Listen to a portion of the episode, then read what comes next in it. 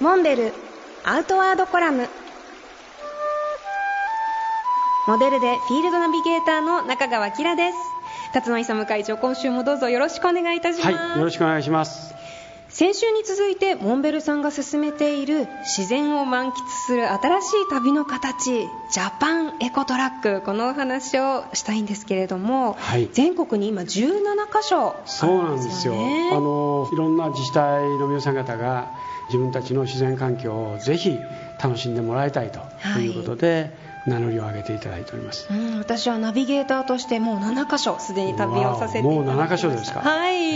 えー、どういうとこ行かれましたそうですね初めて行ったのは沖縄やんばる本部半島家島エリアというところでやんばるはですねはい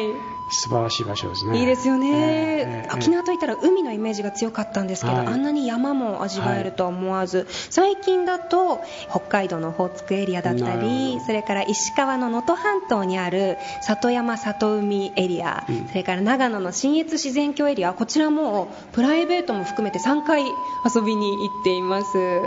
もう素晴らしい場所で信越自然郷エリアといえば去年、私、辰野さんと川下りをさせていただきました、ね、なんかみんな、ずいぶんね、焼きもち焼いてましたよ、あ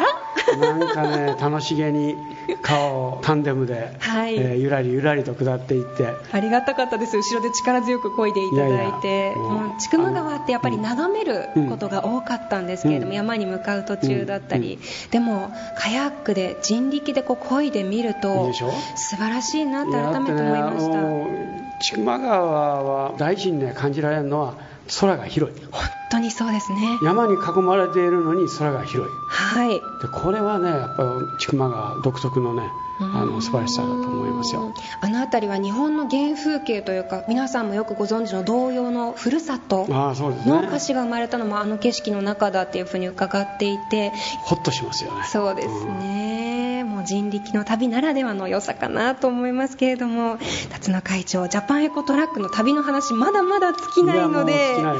い、次回もぜひよろしくお願いいたします、ね、こちらこそはいモンベルアウトワードコラム辰野さんと中川きらがお送りしました次回もお楽しみに